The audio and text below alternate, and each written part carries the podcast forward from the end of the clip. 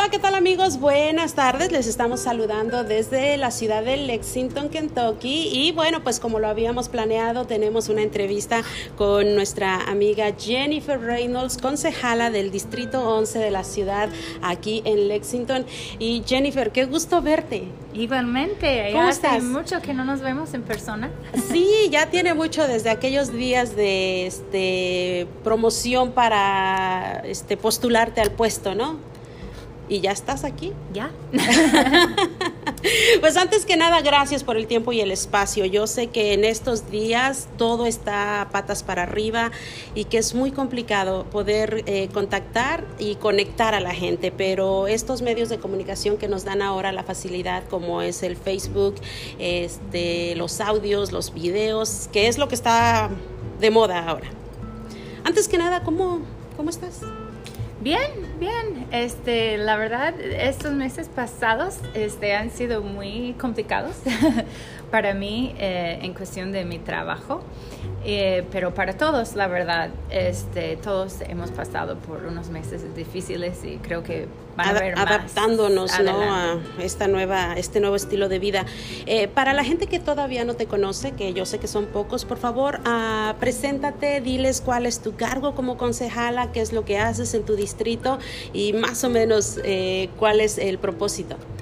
Bueno, este, soy la concejala municipal para el Distrito 11 en Lexington. Hay 12 distritos y yo represento el distrito que es Cardinal Valley, parte de Versailles Road, Alexandria, uh, Harrodsburg Road, uh, Red Mile Road, eh, Southland Drive, en este área más o menos.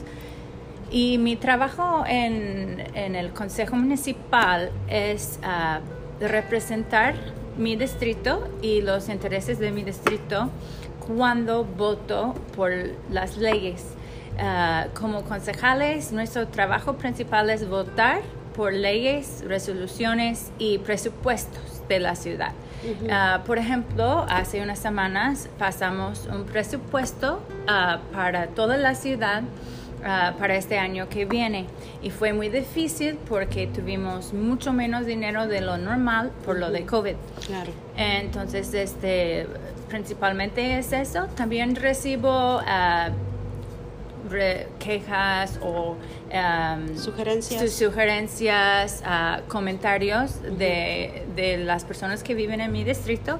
Ah, puede ser de un problema que tienen con el drenaje en su calle, con un vecino, con cualquier problema de la ciudad. Yo sirvo para conectar a los residentes de mi distrito al gobierno. Entonces tratamos en mi oficina de conectar la gente con la oficina correcta para resolver eh, el problema que tiene. Ah, y luego este, también hago mucho alcance a la comunidad.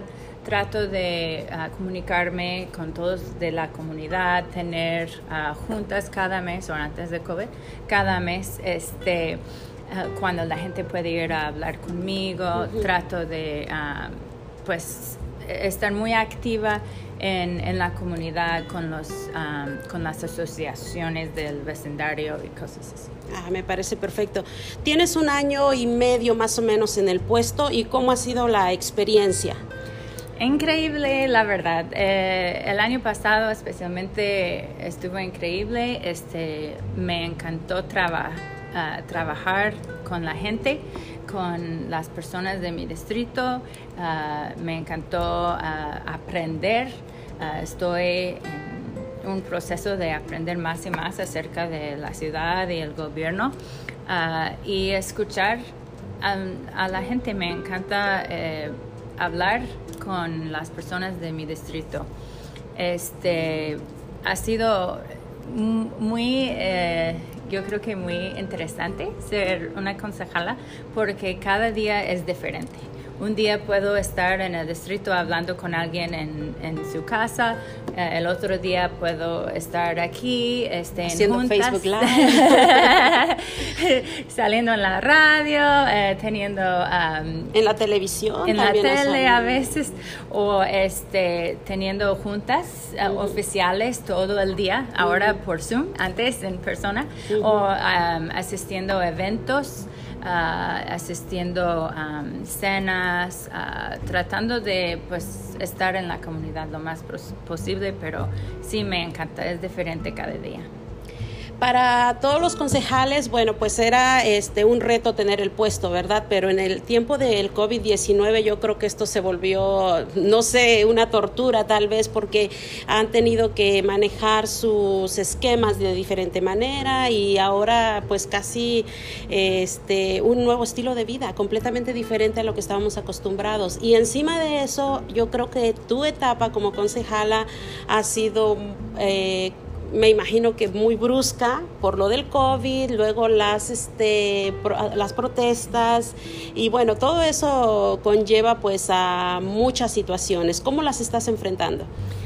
Bueno, fue como un shock. Yo creo que en el principio yo no imaginé que COVID iba a ser algo tan fuerte. Yo pensé que iba a ser algo más leve porque yo viví por H1N1 um, este, en, en México y, ahí como que... El H1N1, la gripa, sí, la gripa porcina. Y sí, y en México eh, hicieron un espectáculo enorme acerca de, de H1.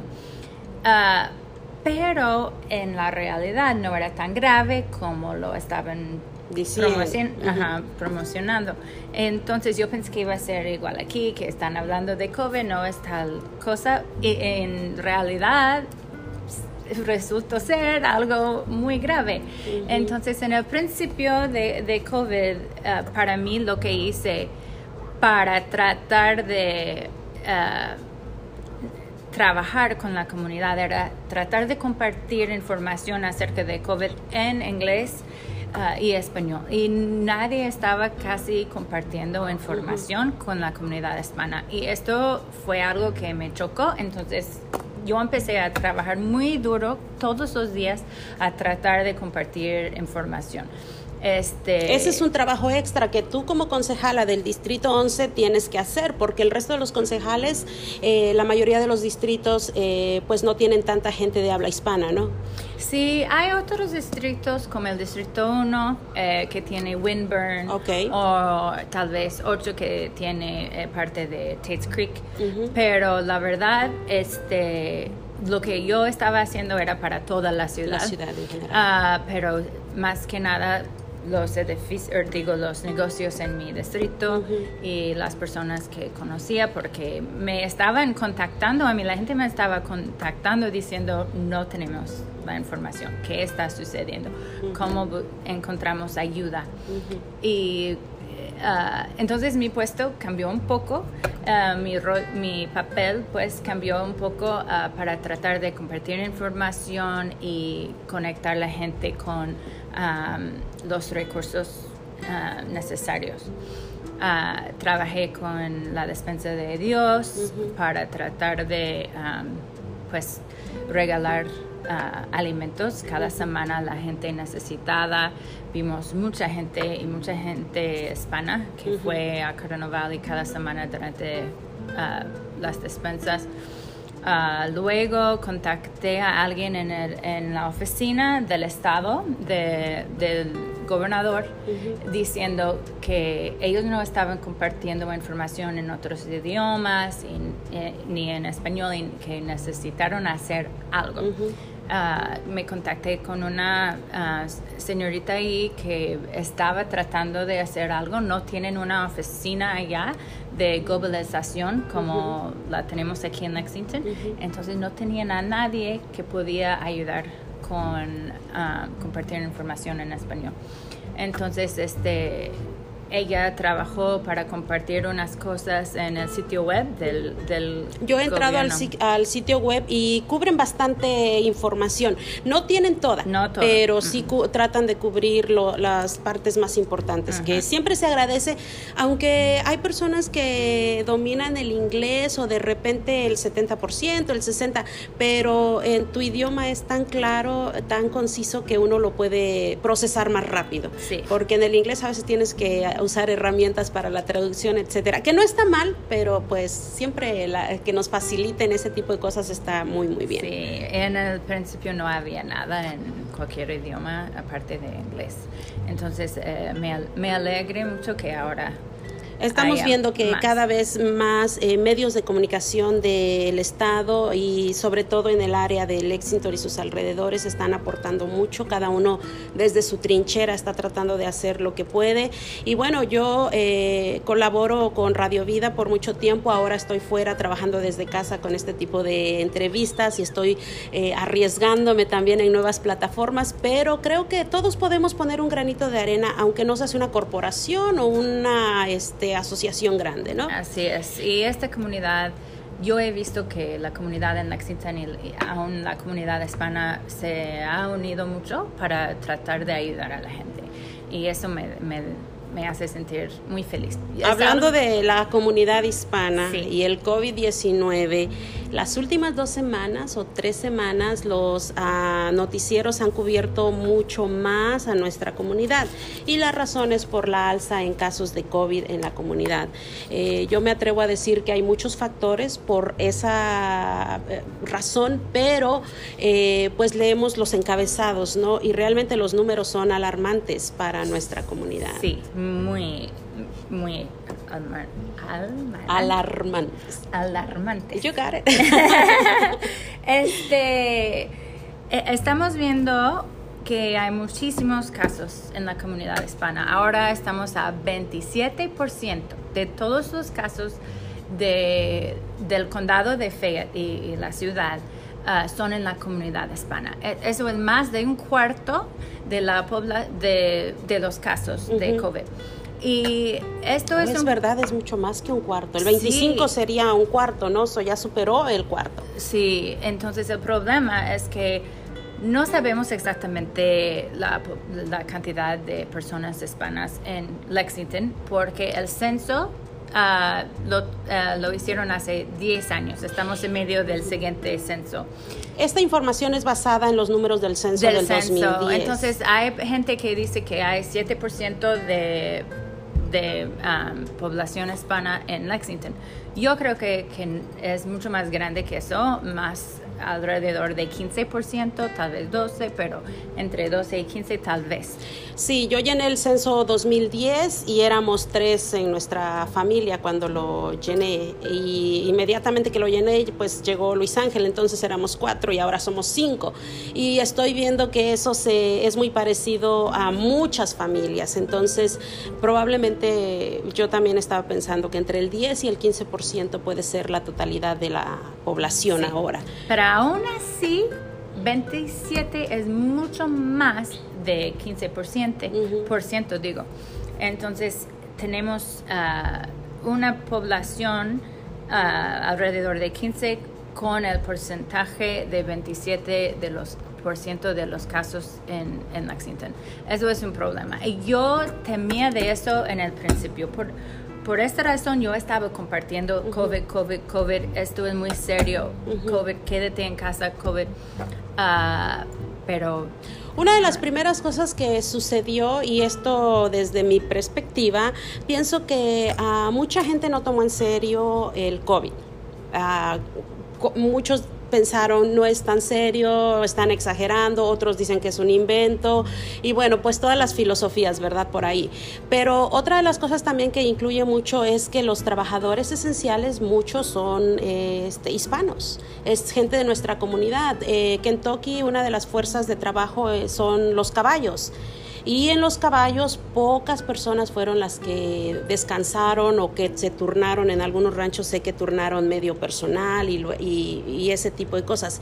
Pero los trabajadores esenciales, muchos son hispanos. Los restaurantes que nunca pararon porque tenían sus servicios para este, recoger o para llevar. Eh, la limpieza, algunos pararon por un tiempo, pero relativamente corto volvieron a hacer. Entonces creo que ese también es un factor grande. Claro, sí. Y hablando con el Departamento de Salud, yo soy parte de la mesa directiva del Departamento de Salud, sirvo en, en la mesa directiva. Y este, ellos dicen que cuando llamen a las personas hispanas que tienen COVID, dicen ellos que no pueden parar de trabajar porque tienen que pagar los billetes, tienen que pagar la renta y no, y no pueden parar de trabajar. Entonces han ido a trabajar eh, enfermas y luego ah, de ahí se puede contaminar el lugar de trabajo. Y entonces yo creo que en un lado es educación, educar cuál es, qué es COVID y cómo se debe ah, tratar de quedar en casa, ah, mantener distancia, usar uh, tapabocas.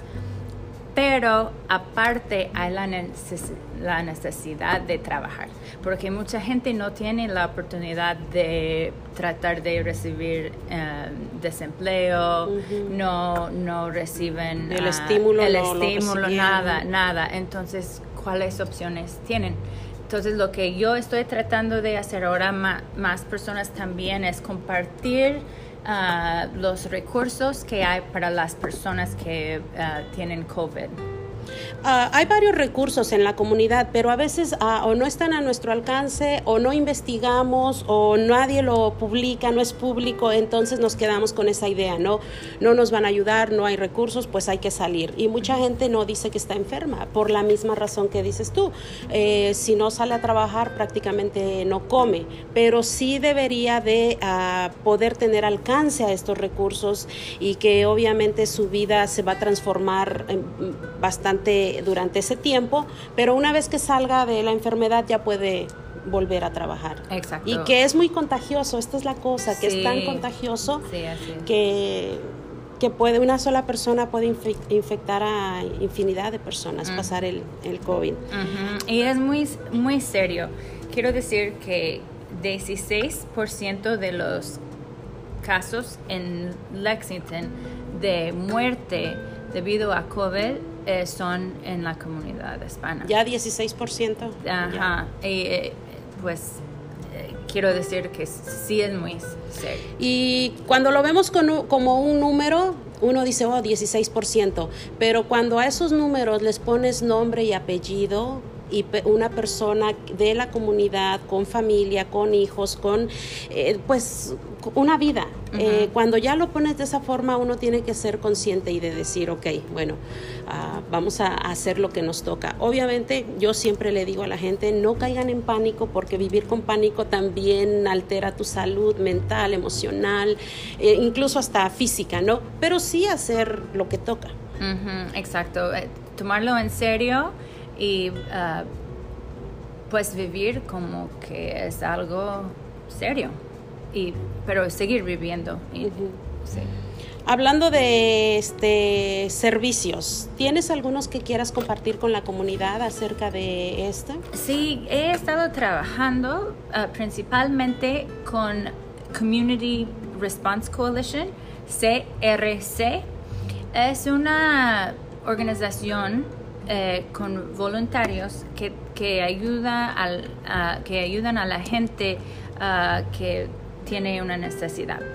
Entonces, si alguien tiene COVID, eh, puede contactar a esta organización. Ellos eh, van a regresar la llamada en el idioma adecuado y, y, tomar como una entrevista con esa persona para ver qué tipo de necesidad Ah, tiene. Y luego eh, trata de conectar esa persona con una otra organización o con los recursos ah, que necesitan. Y ah, ellos mismos a veces tienen recursos para ayudar con renta o para ayudarle a la persona a recibir alimentos en casa durante su tiempo en casa, su, cuarentena no sé en Lexington, pero en eh, el estado de, en el condado de Bourbon las escuelas están repartiendo alimentos a los niños cada lunes. Entonces, eh, si los niños ah, este, van a, cualquiera de las escuelas en Bourbon, los lunes a las 12 del mediodía la gente va, hace fila y las escuelas les dan alimentos suficientes para siete días. Cuando digo alimentos suficientes es leche, jugo, fruta, tienen algunas cosas como este, pizza, bocadillos, etcétera, etcétera, que es un desayuno y un almuerzo. Pero eh, ya cuando tienes esa porción, de alimentos. Los, los padres latinos son muy buenos para administrar cosas y, y hacer que rindan, ¿no? Entonces esa puede ser una ayuda y si alguien sabe de Lexington, pues en estaría Lexington estaban haciendo esto, yo no estoy se- segura ahora y si lo están haciendo no me, no no sé bien los horarios, pero sí por yo sé que por un tiempo estaban haciendo lo mismo aquí, Ah, pero ah, crc 4 me.org es un sitio web y ahí ah, se puede escoger, creo que francés, inglés o español. Ok. Y si oprimes en español, sale un libro de 10 páginas de recursos. Wow. Para cualquier cosa, puede ser de, para pañales y fórmula. Médica, alimenticia, comida, económica. Exacto, y listas. ¿Esa es tu lista? Sí. Enséñala en el... Ah. en el- de 10 páginas, pero se puede leer en internet, sino ah, imprimirlo. Y ahí lo bueno es que cada organización o lugar aquí en esta lista es seguro para alguien ah, indocumentado. Ok. Entonces es seguro para todos. Que esa es otra barrera, ¿no? Que la gente no quiere pedir ningún tipo de ayuda, porque ah, desde el principio de los tiempos, cuando la gente se muda a los Estados Unidos y específicamente cuando no tienes documentos, quieres hacer la menos presencia posible y no te quieres poner en el radar y menos pedir eh, este, ayuda. Pero en este tiempo yo creo que es importante saber que las ayudas existen y que no importa tu estatus eh, legal y que puedes calificar y que puedes ah, ayudar a tu familia, porque es muy triste que pequeñitos en la casa estén padeciendo porque los papás no están ah, pudiendo hacer lo que antes hacían, proveer para la familia. Pues sí, Entonces hay que hacerlo. Ah, yo entiendo el temor que tiene la gente. eh, es merecido ahora por todo lo que está pasando desgraciadamente en nuestro país. Ah, pero eh, quiero decir que sí hay gente y, sí hay organizaciones que están dispuestas a ayudar a, a todos. Entonces, este, pues mi recomendación es conectarte con CRC. Ah, y hay un número, es ah, 1-800-674-9217.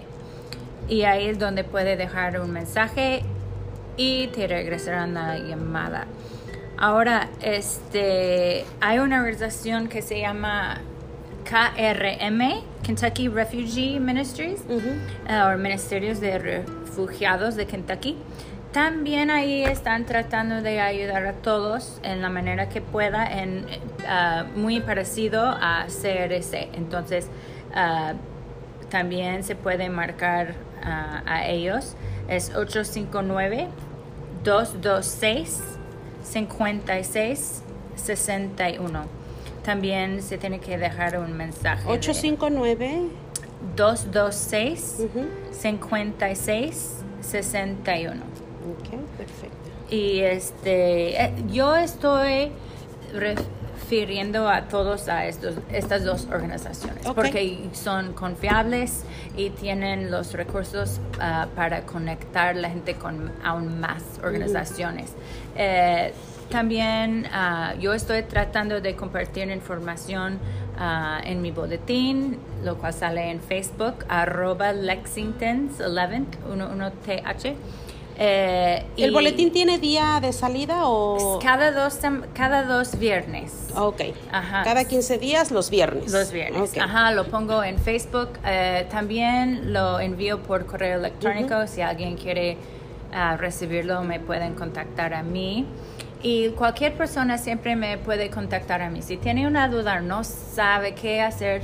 Ah, yo recibí muchas llamadas de la gente hispana durante COVID acerca de preguntas que tenía y ah, con mucho gusto quiero ayudar. Entonces, mi ¿Cómo te contactamos? Ah, mi número de teléfono es 280 Ujú. 82 48 y no estoy en la oficina todo el tiempo ahora, entonces va a tener que dejar un recado, pero siempre checo mis recados. O por Facebook, Lexington's 11TH, Lexington's 11, o mi correo electrónico ah, J. Reynolds, R-E-Y-N-O-L-D-S,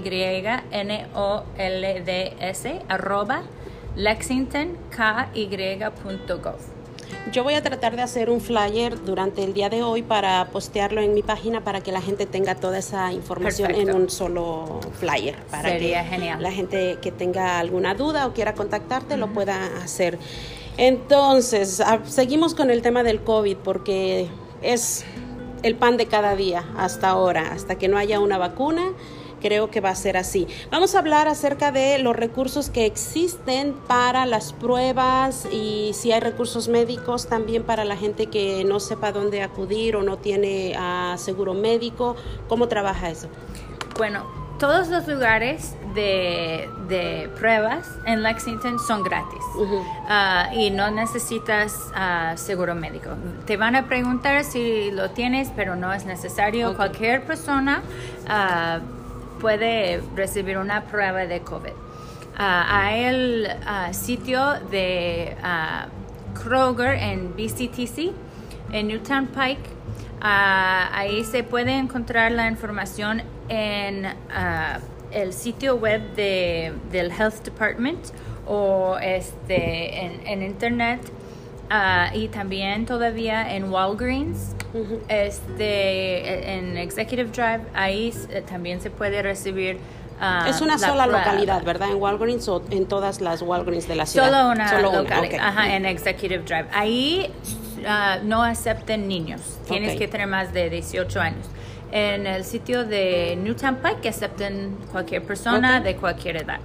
Yo estoy muy emocionada acerca de estas pruebas en el vecindario. Tuvimos unos hace dos semanas en, um, en Cardinal Valley uh -huh. y ahora va a haber más empezando hoy en uh, Shiloh Baptist Church. Okay. Esto es en la calle de, de, de Fifth Street y ahí cualquier persona puede llegar caminando uh -huh. en el carro.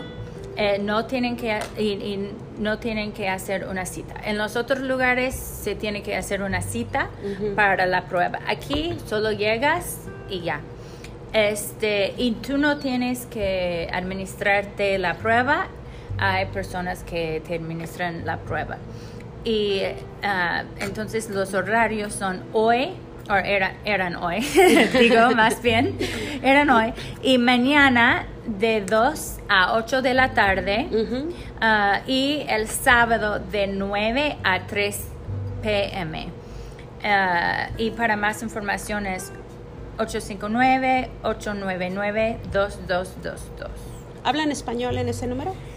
Uh, creo que sí tienen uh, sí es el manera, departamento de salud sí, seguro sí, que tiene tienen la, la manera. Y, y, otra cosa es que van a tener a alguien que habla español en cada sitio de estos. Por ejemplo en Cardinal Valley había alguien ahí todo el tiempo y me dicen que va a haber alguien ahí en Shiloh Baptist Church también en la iglesia que habla español, lo cual es muy bueno. Claro que sí, y bueno, pues es este relativamente cerca en tiempo. Hubo hoy eh, una en la mañana dur durante el día de 9 a 1, pero mañana todavía tienen la oportunidad de 2 a 8 y el sábado de 9 a 3. Me gusta cómo varían los horarios, porque uh -huh. eso tiene un alcance más grande uh, para el público en general. Sí, fue el propósito y te pueden dar los resultados en tu número de celular en vez de correo electrónico si no tienes correo electrónico. ¿Llaman por teléfono o mandan un texto?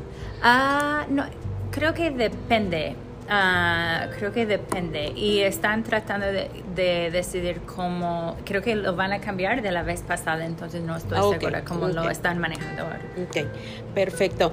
Eh, pues um, ya casi vamos a terminar con la entrevista para que no sea demasiado larga pero de antemano le decimos a la gente que quiera usar este Facebook Live que quiera usar la información siéntase con libertad de hacerlo si piensa que es una buena información para la comunidad.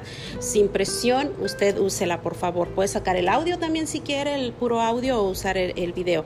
Y por último, ¿cuál es el mensaje a la comunidad? ¿Cómo, ¿Qué les decimos en este tiempo tan difícil? Yo a veces no encuentro palabras o se me cruzan ahí los sentimientos y no sé realmente qué decirles. No sé si decirles se va a poner bien o se va a poner peor. Entonces es complicado el tiempo que, mm. que vivimos, pero yo creo que la comunidad en general, no nada más la comunidad hispana, eh, si ponemos todos un poquito de nuestra parte, creo que las cosas van a ser mejor.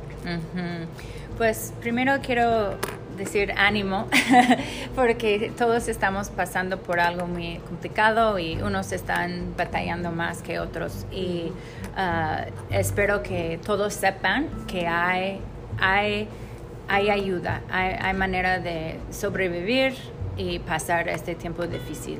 Y si necesitas ayuda o apoyo, eh, por favor, búscalo. Ah, aunque sea con el gobierno, conmigo, con un amigo, con quien sea. Este, la única manera que vamos a sobrevivir esto bien es ayudándonos unos a los otros. Uh, yo sé que hay mucho, se dice incertidumbre. Incertidumbre. Ah, ajá, eh, y no podemos decir que va a pasar en unos meses. No sabemos si las cosas se van a mejorar, se van a empeorar, ah, por cuánto tiempo toda esta situación va a durar. Ah, pero espero, espero que todos tomemos muy en serio lo que está sucediendo Ah, con COVID-19. Ah, es, es, fácil olvidar de, de, este virus que no se ve, ah, pero aún existe. Y entonces espero que todos, por favor, usen sus, sus máscaras cada vez que salgan. si, si, vayan a, a, un supermercado, si vayan a cualquier tienda, por favor, usen una máscara. Eh, y si es de tela así, uh, lávala diario. Este, y luego, este, yo sé que yo soy una persona que, pues, a mí me encanta estar con la gente y tener fiestas y pachangas y todo, todo. Pero ahora no podemos estar teniendo este tipo de fiestas grandes uh, uh, con mucha gente lamentablemente y lo tenemos que mencionar porque si no no este no sería válido pero lamentablemente nuestra gente es es este muy fiestera. No lamentablemente lamentablemente en el es tiempo. algo padrísimo. Eh, pero muchos este nunca guardaron su cuarentena. Y cuando digo nunca guardaron su cuarentena quiere decir que nunca guardaron su cuarentena. Y eso obviamente contrajo otras consecuencias y que ahora lo estamos viendo reflejado en los números independientemente que sí son los ah, trabajadores esenciales la mayoría, pero algunos otros lo tomaron muy a la ligera, eh, no tomaban el distanciamiento social que se requiere, por lo mínimo los 40 días que fueron cruciales y que lamentablemente ahora, como dices, es un enemigo invisible, entonces es fácil olvidarlo. Y uno quiere ver a sus amigos y uno quiere hacer actividades que usualmente haría en este tiempo, sin embargo, eh, muchas cosas no no se podrán hacer y las que se puedan hacer se tienen que hacer siguiendo las guías de salud. Exacto. Entonces, la gente que todavía eh, quiere hacer cosas, ah, trate de hacerlas siempre siguiendo las guías de salud. Como digo, si todos ponemos de nuestra parte, las cosas van a mejorar. Traiga siempre su sanitizer con usted, traiga sus mascarillas, sus uh, cubrebocas y este no salude de abrazo y de beso como estamos tan acostumbrados nosotros a, eso y tenemos que ponerlo en pausa y ojalá eso regrese a la normalidad y que no tengamos que empezar a vivir de esta forma. Yo sé que es muy triste, yo también soy mucho de abrazar y besar a la gente y todo eso, pero por un tiempo, como, como dices, tenemos que vivir en una manera diferente. Jennifer, te agradezco el tiempo, el espacio y todo el trabajo que hiciste para estar preparada para esta charla. Espero que la gente la escuche en cualquier momento, eh, ahora en vivo algunos, algunos otros después. Y bueno, pues ah, también estamos, yo estoy incursionando en otras plataformas, arriesgándome y metiendo la pata también al principio y espero mejorarlo. Entonces estamos, estoy realizando un podcast y lo voy a editar y tratar de hacerlo lo más más bonito posible y publicarlo y va a salir en algunos este, lugares que puede la gente escucharlo para los que están trabajando y solo pueden escuchar. Eh, Radio Vida seguramente igual puede usar el audio en algún momento durante su programación o puede compartir el, el, audio, el video. Entonces vamos poniendo todo nuestro granito de arena y esperando que las cosas mejoren y pues seguir siguiendo adelante con la vida y tratando lo mejor que podemos. Pues gracias por el trabajo que haces diario para mejorar la comunidad y gracias por la invitación de hoy. Nos vemos pronto o nos hablamos o nos escribimos. Espero que sí.